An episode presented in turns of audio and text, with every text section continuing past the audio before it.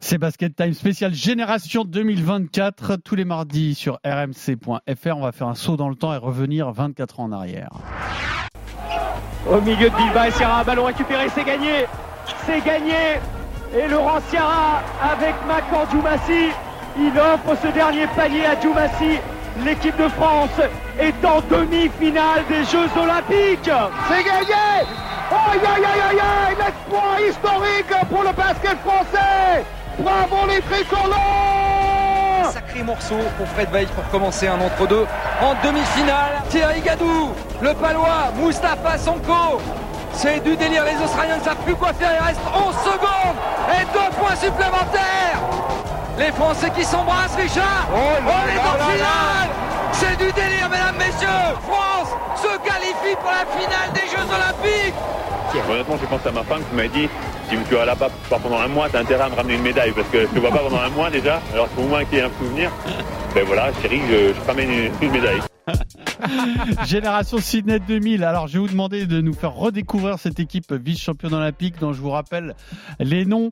Antoine Rigaudot, Laurent Ciara, Laurent Foires, Macan Diomassi, Thierry Gadou, Moussonko, Yann Bonato, Stéphane Rizaché, Crawford Palmer, Frédéric Veil, Cyril Julien, euh, Jim Bilba. Et nous avons un guest star aujourd'hui dans Basket Time, ça se fait parfois. Le requin redevenu dauphin, Laurent Ciara. Salut Lolo. Salut les truffes. Salut Lolo, ça va ou quoi C'est Steve Salut. qui m'a soufflé le, la définition parce qu'il m'a dit il, bien fait, sûr, il reste chez lui, il fait plus rien, c'est lui le dauphin maintenant. Il sait, il sait que je vais à la bonne, donc il sait que je vais pas l'attaquer de suite. mais- Non, non, mais vous avez bien fait. Ça fait du bien d'entendre ces choses, ce genre de choses. Euh, tu nous donneras ton avis aussi sur les JO 2024 parce qu'on vient, on vient d'en- faire des débats. Euh, juste avant, c'est la partie historique de ce podcast et je voulais que vous vous mettiez en lumière un joueur ou plusieurs d'ailleurs de cette génération euh, pour X raisons, un coup de cœur dans cette euh, génération 2000 vice-championne olympique à, à Sydney. Fred, c'est toi qui commence, toi qui faisais partie de cette équipe. Oui. Il s'est ouais, choisi? C'était difficile de, de choisir. Alors non, je me suis pas choisi réellement. J'ai choisi euh, Parce que les choisi- intérieurs de cette équipe. Ah, t'as pas choisi Lolo qui vous a fait plaisir tout- toute la compète? Mais il était pas, et pour toi, il était sous-évalué, peut-être, pas pour moi. Pour moi, il avait ce niveau-là. Excuse-moi. Moi, je respectais Lolo déjà. Euh, donc, que lui, euh, il te respectait? euh, alors pas toujours, mais, mais avec le temps, ça, ça s'est amélioré. Lolo, tu le respectais, Fred, quand même? Il était Non. jeune. Est-ce que, tu l'as mis deux Tu trois ballons dans la tête parce qu'il était pas, il était pas. euh, Ouais, lui, lui et son compère Cyril Julien, ils en ont pris quelques-uns. Ouais. Mais bon, Ouais, ça, gueulait guerre, beaucoup, c'est une mais c'est, c'est, une bonne quoi guerre. C'est une bonne guerre. c'est, c'est, c'est, c'est des gentils, les meneurs. Ils aiment bien engueuler les grands sur le terrain. Après, hein. après, on est les Eh ouais, meneurs. mais sans nous, sans nous, vous pouvez pas jouer, les gars. hein. Mais l'inverse est vrai.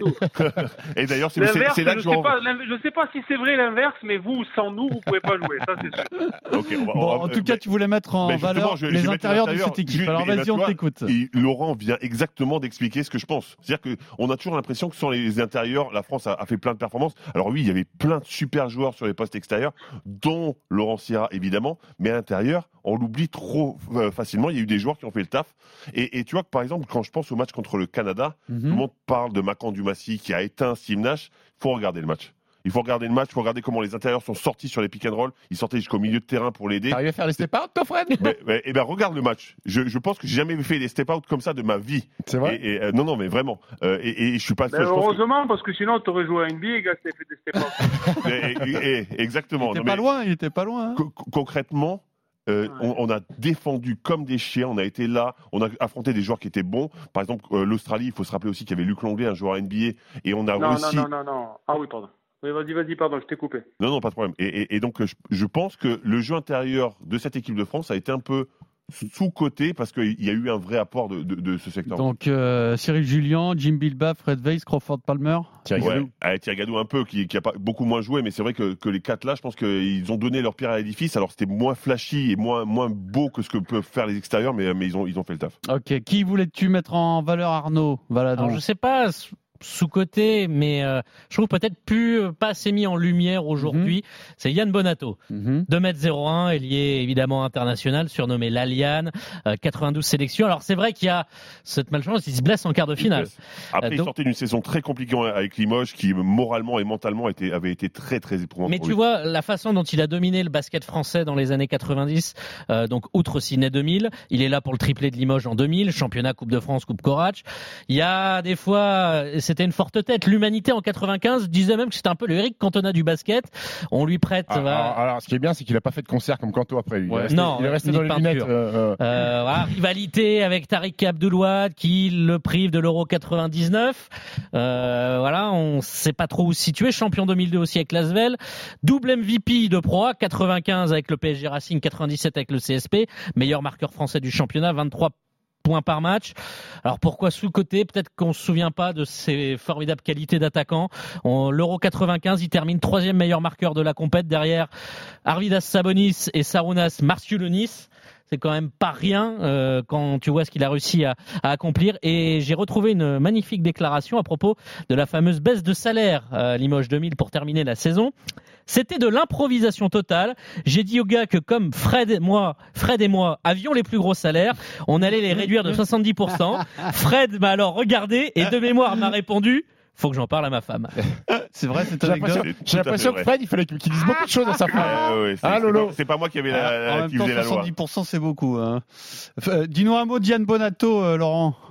Ah mais moi je rejoins tout à fait ce qui a été dit euh, par Arnaud juste avant. Moi je ne dirais pas qu'Yann a été sous-coté loin de là, mais on a tendance à oublier euh, le joueur qu'il était, le leader dans son style euh, qu'il était.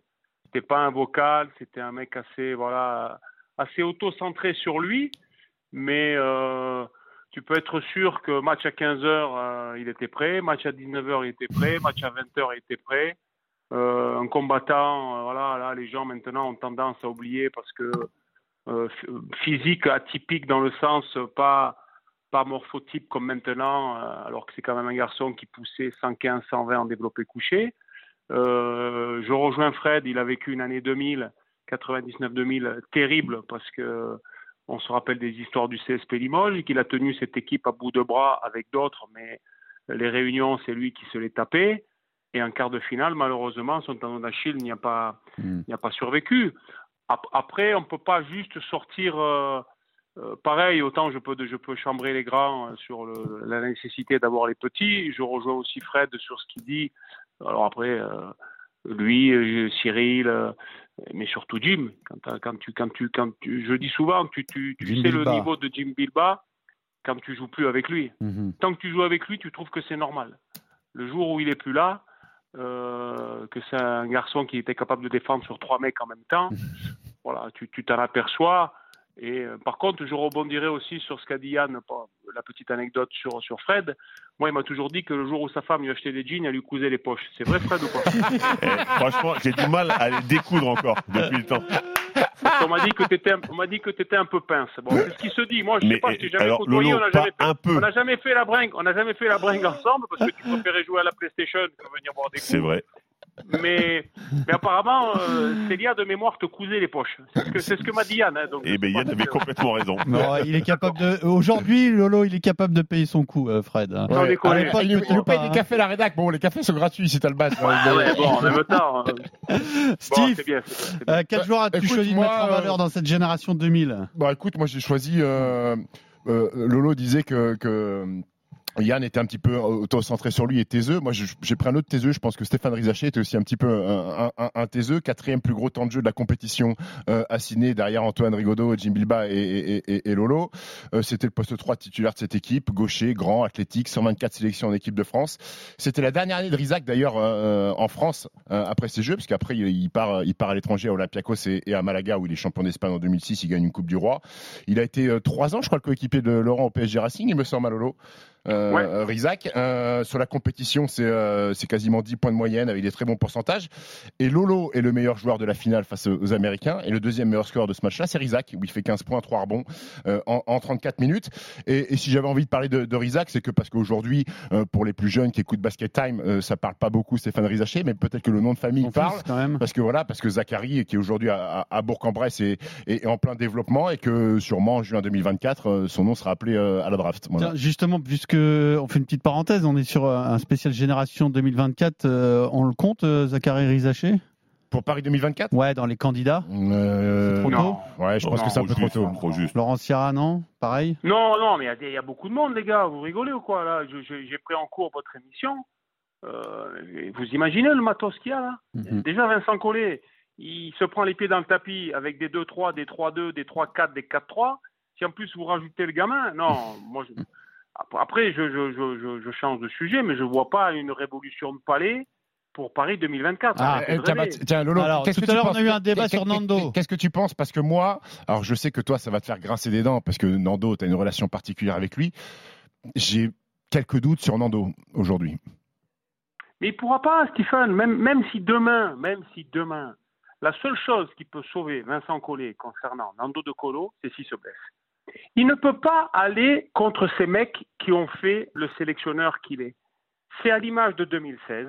Il est allé au bout du processus avec cette génération, Tipeee, Boris, Flo, j'ai la balle et je vais en oublier. Là, 2024, il, il peut pas. Même si, même si demain, ce que je ne pense pas, euh, il y a une révolution de palais, ça ne pourra pas se passer. J'aimerais, j'aimerais vous te dire oui, mais ça, mais ça correspond de dire, ça ne va pas que pour Nando, ça va pour Batum, ça va pour Fournier, ça peut aller, ça peut aller sur plein de gars, parce que parce que cette équipe, elle, par la force des choses, elle est vieillissante. Je vois pas coller.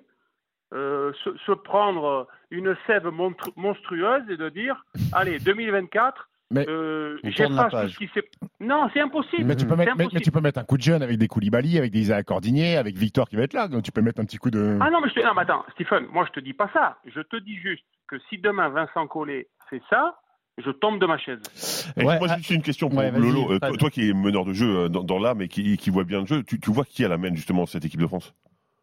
Ah ben moi, à part, à part Hurtel, à part ramener Hurtel, euh, Nando sur des petites séquences, arrêtez de le faire jouer meneur de tête, Ouais, ce qui a été une énorme erreur à la Coupe du Monde, une énorme erreur de le mettre lui, comme de mettre Batum. Batum maintenant, ça doit partir du banc.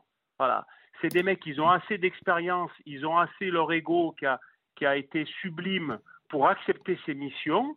Tu dois partir avec le petit cordinier, tu dois mettre des, euh, Fournier, tu lui fais bien prendre conscience que maintenant, voilà, où tu t'y mets des deux côtés du terrain et c'est pas juste 30 minutes euh, en attaque. Et si tu n'es pas capable de faire ça, on court à une grosse désillusion. Mais en même temps, je vous ai assez entendu, et d'ailleurs, toi, Stephen, très très bien entendu, et tu as tout à fait raison de ce que tu as dit après ce naufrage de la Coupe du Monde. Là, maintenant, j'attends de voir les bonhommes l'été prochain. Tous ceux qui ont jacté, tous ceux qui ont essayé de mettre la faute sur la fédération, sur la ceci, sur les politiques, nanana, nanana, stop. Là, on parle d'une année 2024 chez toi, Jeux Olympiques. Donc Thomas si ton. Comment? Donc Thomas Hurtel, c'est euh, réglé Eh ben toi. mais qui, qui tu veux mettre en ce moment? Malédon, il a disparu des radars. Hayes, je, moi j'en entends parler, mais avant qu'il se refasse le jeu européen, pourquoi pas en joker? Euh, après, après, qui tu veux mettre dans le même, même Pierre, tu regardes le championnat de France. Tu, tu mets qui? Dans le championnat de France, tu mets qui? Tu vas pas mettre Benitez, tu vas pas mettre euh, Axel Julien? Nadia Rifi. Ouais, tu pourrais, mais Mais là on n'est aussi. pas, mais on est, on est, on n'est pas sur de l'organisation, là, Nadia Rifi. Non, mais donc, donc c'est ce que je te dis. Quand tu commences à faire un peu le tour des popotes, euh, sur ce poste-là, autant sur les autres, je trouve qu'on est, mais alors gavé, Mhm. autant sur ce poste-là, ou alors tu fais comme, euh, comme Obradovic et t'acceptes euh, quand tu décales au Kobo, qui pour moi n'est pas son poste, mais comme Nando, c'est plus son poste.